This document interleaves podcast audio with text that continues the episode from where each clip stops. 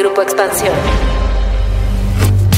Andrés Manuel López Obrador cumplió tres años de gobierno y con ello inició este primero de diciembre la cuenta regresiva para el final de su mandato. Como en los mejores tiempos nos volvemos a concentrar en este zócalo democrático. Pero llega este aniversario con tres hechos que en los últimos días acapararon la atención el acuerdo del presidente para declarar sus proyectos y obras como asuntos de interés público y de seguridad nacional, la sustitución de Arturo Herrera como propuesta para encabezar el Banco de México y la polémica generada por el reportaje que involucra a los hijos mayores del presidente y a un amigo empresario con beneficios del programa Sembrando Vida. No tiene nada que ver con el programa Sembrando Vida. Ese programa salió de aquí. ¿Cómo podemos leer estos hechos? ¿Qué consecuencias tendrán para los años de cierre de la Administración Federal? De esto vamos a platicar hoy en Política y otros datos. Política. Política. Y otros datos. Un podcast de Grupo Expansión. Política y otros datos. Bienvenidos a Política y otros datos. Hoy es jueves 2 de diciembre del 2021. Soy María Libarra, editora política de Expansión. Qué gusto que nos dejen estar unos minutos con ustedes. Viri Ríos y Carlos Bravo Regidor, ¿cómo están? Buen jueves. ¿Qué tal? Muy bien, muchas gracias. Hola, hola, buen jueves de Política y otros datos. Pues como ya decíamos, este miércoles se cumplieron tres años de que el presidente Andrés Manuel López Obrador asumió la presidencia de México. Y más allá de hablar de lo que ha hecho bien y mal en este tiempo, queremos retomar algunos hechos que han enmarcado estos tres años y sobre todo estos últimos días que enmarcaron pues su aniversario de los tres años, este primero de diciembre. Y uno de ellos, Viri, fue el decreto emitido hace pues apenas unos días antes de que se cumpliera este aniversario, pues para declarar como obras de interés público y de seguridad nacional los proyectos realizados por su administración ayúdanos a entender la trascendencia, porque muchos analistas ya están viendo este hecho también como uno de los que va a marcar la presidencia. Mira, Mariel, creo que la gran mayoría de los analistas está enmarcando este decretazo, así se le ha llamado, o acuerdazo, porque de hecho es un acuerdo, no es un decreto, pero ha enmarcado el acuerdazo como una, digamos, un paso más en la militarización del Estado, porque al llamar a sus obras obras de seguridad nacional, pues obviamente estas ya no están sujetas de los mismos requerimientos de transparencia, de los mismos requerimientos incluso para asignar un contrato, etcétera, ¿no? Ya todo puede avanzar, digamos, muy rápido. Yo creo que más que un acto de militarización, creo que más bien este es un acto en donde López Obrador está tratando de hacer avanzar su agenda sin cambiar las reglas del juego. ¿A qué me refiero? Todo mundo sabe que la obra pública eh, está llena de trámites para su realización y muchos de estos trámites pues son engorrosos, impiden el avance rápido de las obras y peor aún, a veces ni siquiera impiden los escándalos de corrupción. El gobierno de López Obrador tiene pleno conocimiento de estas inconveniencias que suceden en la obra pública, incluso ha acuñado el término elefante reumático para referirse al hecho de que el Estado no puede avanzar en la consecución de sus objetivos sin este muy pesado burocratismo que existe. El problema es que este decretazo es una instancia en la cual López Obrador, en vez de reducir ese burocratismo, cambiar las reglas del juego, optar por una obra pública que pueda avanzar de manera más rápida, ha decidido mantener al elefante reumático completamente íntegro y simplemente como vendarle los ojos para poder hacer sus obras, lo cual es un acto de profundo individualismo, pero también de profunda derrota, porque con esto nos hace notar que él no está dispuesto a hacer cambios transformadores en cómo hacemos obra pública, sino solamente está intentando terminar sus obras, su agenda. Valga la pena recordar, hace tres años era una agenda de transformación, no era una agenda de simplemente hacer sus obras a diestra y siniestra, ¿no? Entonces creo que nos queda de ver un cambio profundo de reglas. Decían algunos que esto muestra lo que dice Viri, bueno, claro que es algo muy grave, seguramente tú podrás platicarnos algo más del tema de transparencia, lo que significa esto para la transparencia y pues la violación también incluso a la constitución, pero decían algunos analistas, esto muestra a un Andrés Manuel López Obrador desesperado. Sí, hasta cierto punto te diría que en efecto a mí me parece una señal de insatisfacción del presidente y de impaciencia, digamos, con la velocidad de la obra pública que ha sido prioritaria para él. Yo quisiera retomar dos puntos. El primero es que si este acuerdo lo que hace es tratar de agilizar las cosas para que el presidente pueda cumplir su agenda, porque lo que yo veo aquí es un conflicto entre lo que se supone que han sido las prioridades de su agenda. Por un lado tenemos en efecto la obra pública, en particular el tren Maya, la refinería, el aeropuerto, pero por el otro lado también tenemos dos prioridades que al menos en el discurso han sido igualmente importantes. Por un lado, lo que el presidente ha llamado la democratización de la vida pública y por el otro, la lucha contra la corrupción.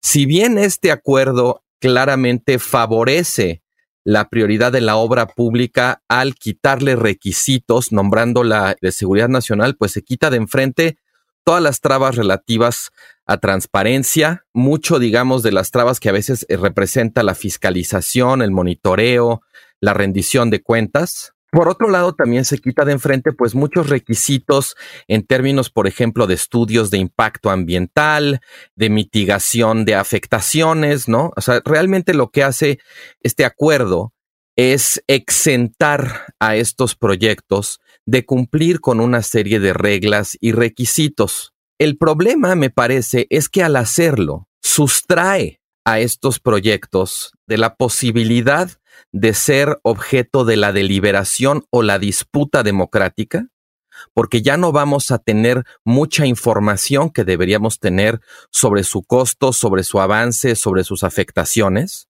Me parece que eso menoscaba el propósito de democratizar la vida pública porque de alguna manera los vuelve opacos, no solamente en el sentido de la transparencia, sino como digo, en el de la discusión democrática. Y por el otro lado, me parece que también este tipo de decisión lo que hace es volverlos más opacos y más propicios para la corrupción. Porque bueno, ya conocemos ese dicho que dice, en arca abierta hasta el santo peca. Y si el arca, además de abierta, no está iluminada, pues más va a pecar hasta el más santo. Entonces creo que en ese sentido aquí lo que estamos viendo es un choque de prioridades en la agenda gubernamental que quiere impulsar la construcción de obra pública con más celeridad, pero tiene un costo alto en términos de desdemocratizar la vida pública y de favorecer en cierto sentido la corrupción. Yo retomaría nada más la metáfora que decía Viri del elefante reumático, porque creo que le tapa los ojos, pero no necesariamente al elefante, sino a todos los que vemos al elefante no nos deja ver lo que está haciendo y le inyecta como un esteroide en una pata para que se pueda mover rápido en lo que acaba el sexenio y además no nos permite ver cómo se va a mover. Nos pone un vendaje a todos, Carlos, para que todos andemos a ciegas. Y el presidente decía en una de las conferencias que bueno, esto no iba a suceder, que la transparencia iba a seguir, pero ya vemos que ni siquiera ahorita o antes de este decretazo, como dice Viri, realmente había tanta transparencia. Ha sido muy difícil que el gobierno quiera dar a conocer detalles de las obras que están haciendo y bueno, pues nada más recordar que las obras ocupan gran parte del presupuesto. El tren Maya es una de las grandes, grandes obras y grandes presupuestos que tendremos el próximo año del sector turístico, que no es para el sector como tal, sino es justamente para hacer esta obra, para terminar la obra. Sí, Mariel, mira, creo que hay que ponerlo un poco en perspectiva porque en realidad México tiene un presupuesto de inversión extremadamente bajo. Eh, entonces, si bien las obras representan una parte importante de ese presupuesto de inversión, en realidad México, pues digamos que tiene muy poquito dinero. Aún así, en el ideal, pues sí deberíamos ponerle luz, ¿no? Pero también, eh, fíjate que hay el, gran mito, ¿no? De que estas obras son mucho dinero y en realidad, pues el tren Maya, por ejemplo, representa el menos del 1% del presupuesto total y el gran presupuesto en México se está yendo en pensiones y se está yendo en otros pagos que son ya irreductibles, como el pago de la deuda, ¿no? Quizás más allá del tema de los montos, hay otro aspecto aquí con el que a mí me gustaría insistir, que es el tema de hacer un acuerdo para brincarse las reglas. Porque las reglas no existen para que las cosas se hagan rápido, sino para que se hagan bien.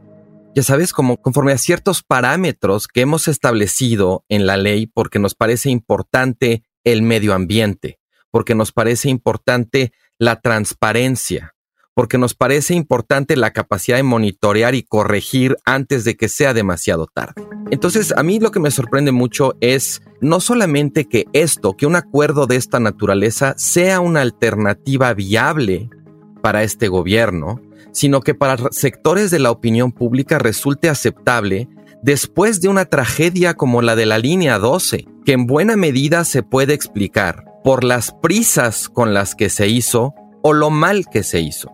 Después de la línea 12, lo que me parecería a mí natural o razonable sería que fuéramos mucho más estrictos con la observancia de las reglas, incluso si eso implica una demora en los tiempos, y no al revés, que con tal de acelerar los tiempos, tratemos de ahorrarnos las reglas.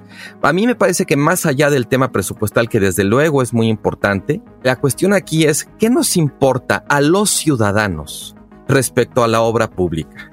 ¿Que se haga rápido o que se haga bien? Sí, Carlos, y ya nada más yo comentaría que además de posiblemente violar la constitución, pues también viola o va en contra, digamos que uno de los dichos más usados por el presidente, que es al margen de la ley nada, por encima de la ley nadie. Y él a cada momento lo dice y lo dice, y pues con esto estaría incluso violando su propio, lo que él siempre nos ha dicho, ¿no?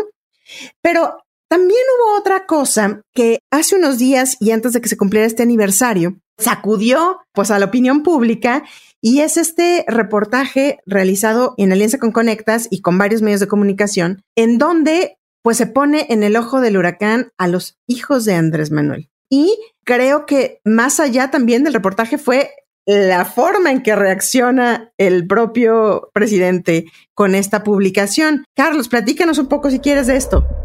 Pues mira, a mí lo que me llama la atención, al margen del reportaje, que desde luego es muy interesante y está muy bien hecho, es que el presidente, en cierto sentido, reacciona al escándalo que provocaría el reportaje creando un escándalo que lo sustituye, que son sus ataques contra medios de comunicación, en este caso en particular Carmen Aristegui y la revista Proceso, porque dice, nunca nos han apoyado. Nunca han estado a favor de nuestro movimiento, son independientes pero independientes del pueblo. Entonces trata de meterlos de alguna manera como en la canasta de sus adversarios. O sea, sí son medios independientes, pero independientes del pueblo, ¿no? Como si el trabajo de los medios de comunicación fuera apoyar a un político o a un movimiento y no informar al público sobre lo que pasa con ese político o ese movimiento. El reportaje es importante, me parece, porque arroja luz sobre la posibilidad de entrada de un conflicto de interés de los hijos del presidente y su relación con un operador muy importante del programa Sembrando Vida. Y por otro lado, pues también de los beneficios que se podrían desprender de ese conflicto de interés, ¿no? Su capacidad de influir, digamos, en esa política. Yo creo que eso merece su luz en sí misma, pero el presidente, que la verdad es muy bueno en crear armas de distracción masiva, pues lanza un dardo en otra dirección y en muchos sentidos nos obliga a voltear la vista y en muchos casos además a salir a defender a esos medios, a decir no es cierto que fueron cómplices o que se callaron, han sido siempre medios críticos con el gobierno que sea, el que esté en el poder de uno u otro partido, ¿no?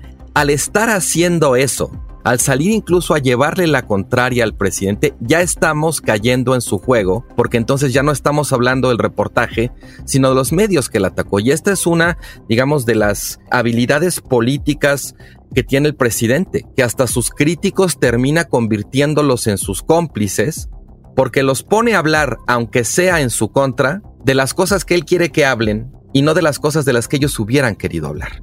Y en ese sentido, lo que a mí también me parece grave, Viri, es que, como dice Carlos, ¿no? Ya son varios reportajes que se han hecho de este programa Sembrando Vida, poniendo, digamos, en el ojo algunas de las irregularidades que tiene este programa, que es uno de los programas estrellas de la administración, al que también incluso le está apostando el presidente en llevarlo a Centroamérica, en exportarlo a los países del Triángulo Norte. Se lo ha vendido muy bien a Estados Unidos como la gran apuesta para frenar la migración y pues van y van saliendo pues algunas cosas que yo esperaría que por lo menos el presidente dijera vamos a revisarlo y vamos a investigarlo y vamos a ver qué está pasando en Sembrando Vida. Sí, tienes razón, Mariel. De hecho, voy a aprovechar para hacer un comercial porque uno de los reportajes más importantes sobre Sembrando Vida fue precisamente hecho por Mariel en expansión. Entonces, échense un clavado, es un gran reportaje. Pero independientemente de eso y volviendo al tema de Conectas, que es esta plataforma periodística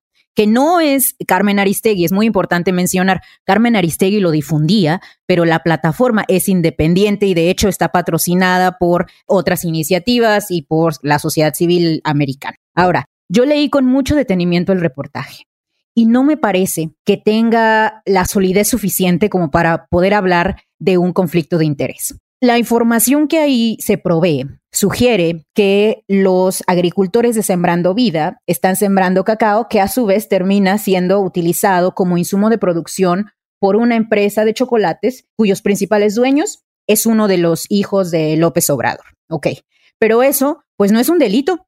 De hecho, lo que esperábamos como parte de Sembrando Vida era precisamente que los campesinos de pequeñas parcelas se coaligaran y ayudaran a los productores locales a tener los insumos necesarios para sus respectivas producciones. Entonces, en ese sentido, digamos que así es como opera el programa. O sea, ni modo que tú tengas ahí a alguien, no sé, cultivando maíz en una zona que no hace maíz, ¿no?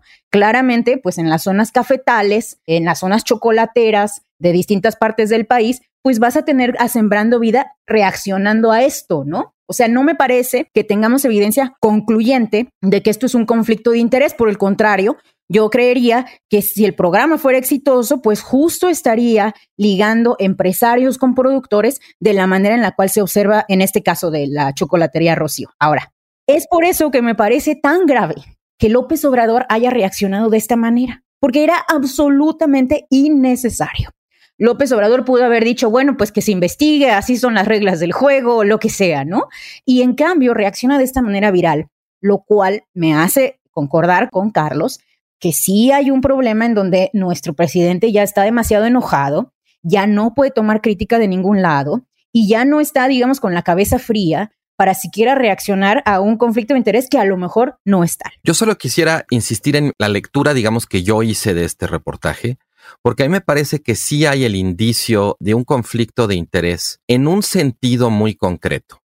El reportaje encuentra que una persona de nombre Hugo Chávez Ayala ha participado en el diseño de Sembrando Vida y él personalmente impulsó el cultivo de cacao en Tabasco, a pesar de que las reglas de operación del programa dicen que son las propias comunidades productivas las que tienen que generar un consenso sobre cuáles van a ser los cultivos prioritarios. Y lo que dice el reportaje es que en principio, este cacao, digamos, gourmet, no estaba entre los cultivos que las comunidades escogieron como prioritarios y que de pronto después apareció.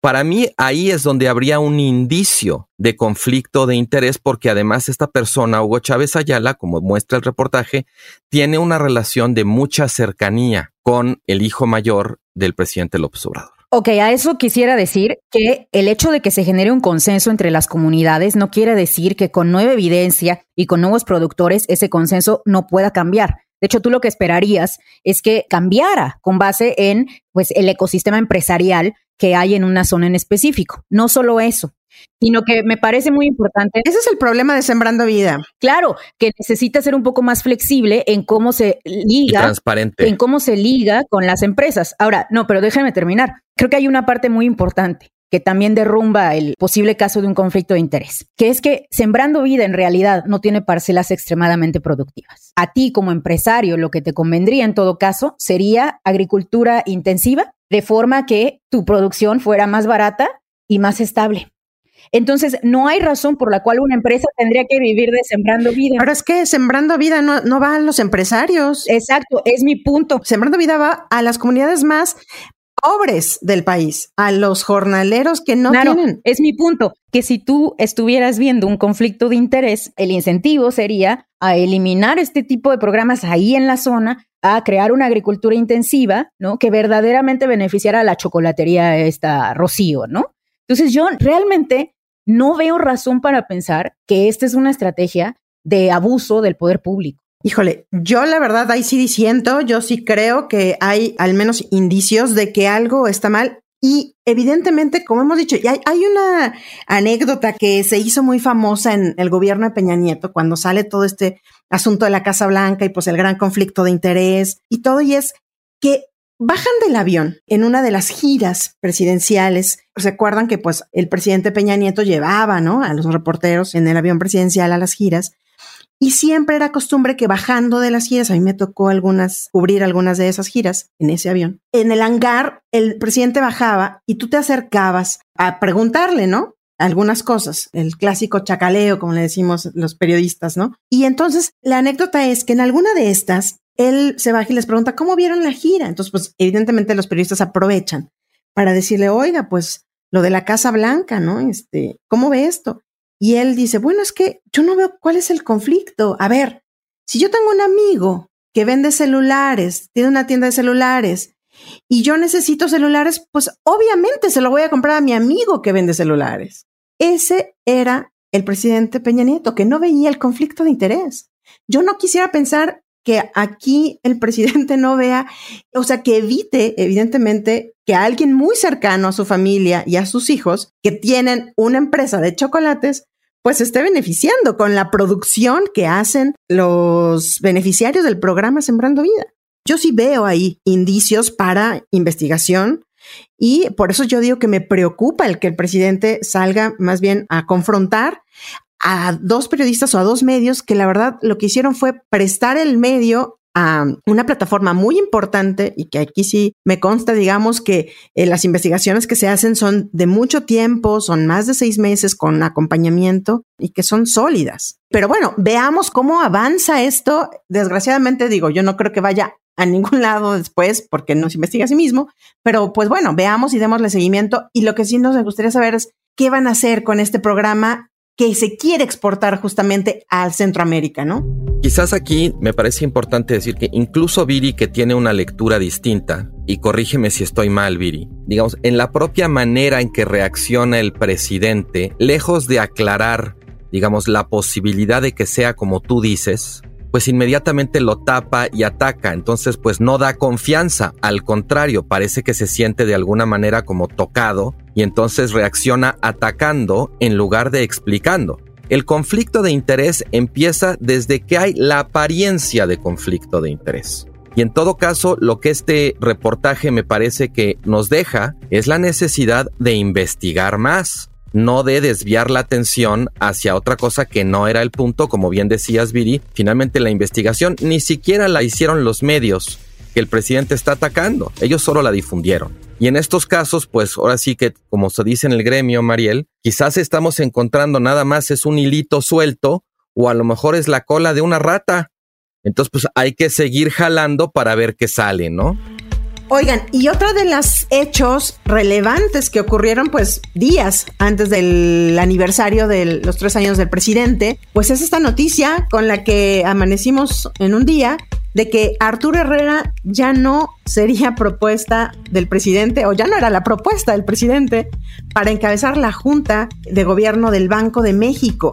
Y pues bueno, evidentemente ante un panorama Viri de inflación como la tenemos y pues bueno, las expectativas que hay por esta nueva cepa del virus COVID, ¿cómo puede impactar? ¿Cómo viste esto? Políticamente también. Mira, a mí me saltan dos cosas. La primera es que aparentemente la razón por la cual Herrera cae de su gracia es porque no quiso, o al menos eso es lo que se está por ahí en los medios, no quiso influir en la repartición de las participaciones durante la elección del 2021. Entonces, supongo que pues esto nos habla en primera instancia de un López Obrador que está muy casado con su agenda y que no está dispuesto al disenso. Digamos, nada nuevo, pero nos reafirma ese López Obrador terco, ese López Obrador sin capacidad de escuchar a quienes piensan distinto que él y con una agenda electoral muy fuerte. La segunda cosa que me deja es cómo López Obrador, en cierta forma, si está dispuesto a cambiar su parecer cuando hay una reacción muy fuerte por parte de los mercados. Si recordarán, cuando nos dice que Arturo Herrera ya no va a ser el bueno, su primera propuesta parece ser eh, Buen Rostro, la hermana de la señora Buen Rostro que está en el SAT. Y bueno, Buenrostro tenía unas declaraciones muy fuertes en contra del Banco Central, diciendo que debería cambiar sus objetivos. Esto es tomado con pues mucha cautela con los mercados, incluso se observan caídas importantes en el valor del peso. Y pues al día siguiente, digamos después de que surge esta reacción financiera, López Obrador sí cambia su parecer, tal parece que en la mañanera como que tiene este momento en el cual decide que ahora será Rodríguez Ceja, quien era subsecretaria de Hacienda la que va a ocupar el cargo, ¿no? Entonces, sí me deja ahí como un dejo de luz, ¿no? De que López Obrador, en cierta forma, todavía está preocupado por la estabilidad macroeconómica de este país, ¿no? Políticamente, Carlos, ¿realmente crees que veamos alejarse Herrera de Andrés Manuel?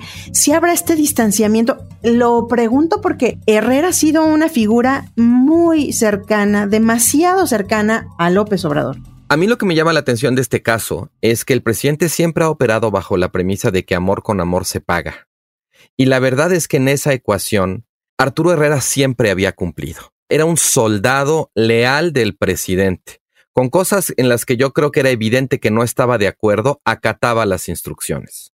Si Herrera no acató la instrucción de interferir con la distribución de participaciones federales en tiempos electorales, muy probablemente también lo estaba haciendo para no meter en problemas al presidente.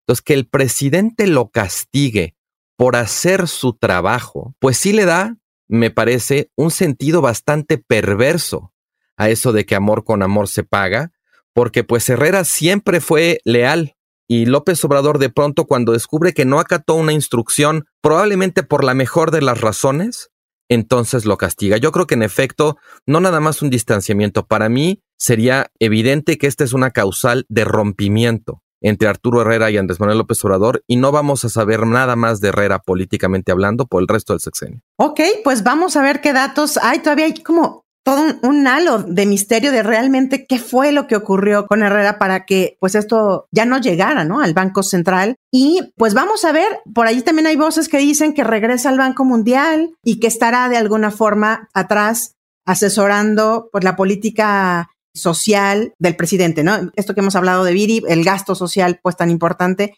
que él fue también uno de los grandes impulsores. Pero bueno, muchísimas gracias por acompañarnos y llegar al final del episodio. Nos escuchamos el próximo jueves a partir de las 6 de la mañana en la plataforma de su preferencia. Déjenos sus comentarios y críticas en arroba expansión política, arroba Carlos Bravo Red, arroba Bajo Ríos, arroba Mariel Ibarra F. Cuídense mucho, nos escuchamos el próximo episodio. Bye bye. Política y otros datos. Un podcast de Grupo Expansión. Hey guys, it is Ryan. I'm not sure if you know this about me, but I'm a bit of a fun fanatic when I can. I like to work, but I like fun too. It's a thing. And now the truth is out there. I can tell you about my favorite place to have fun. Chumba Casino. They have hundreds of social casino style games to choose from with new games released each week. You can play for free anytime, anywhere and each day brings a new chance to collect daily bonuses. So join me in the fun. Sign up now at ChumbaCasino.com. No purchase necessary. VGW. Void prohibited by law. See terms and conditions. 18 plus.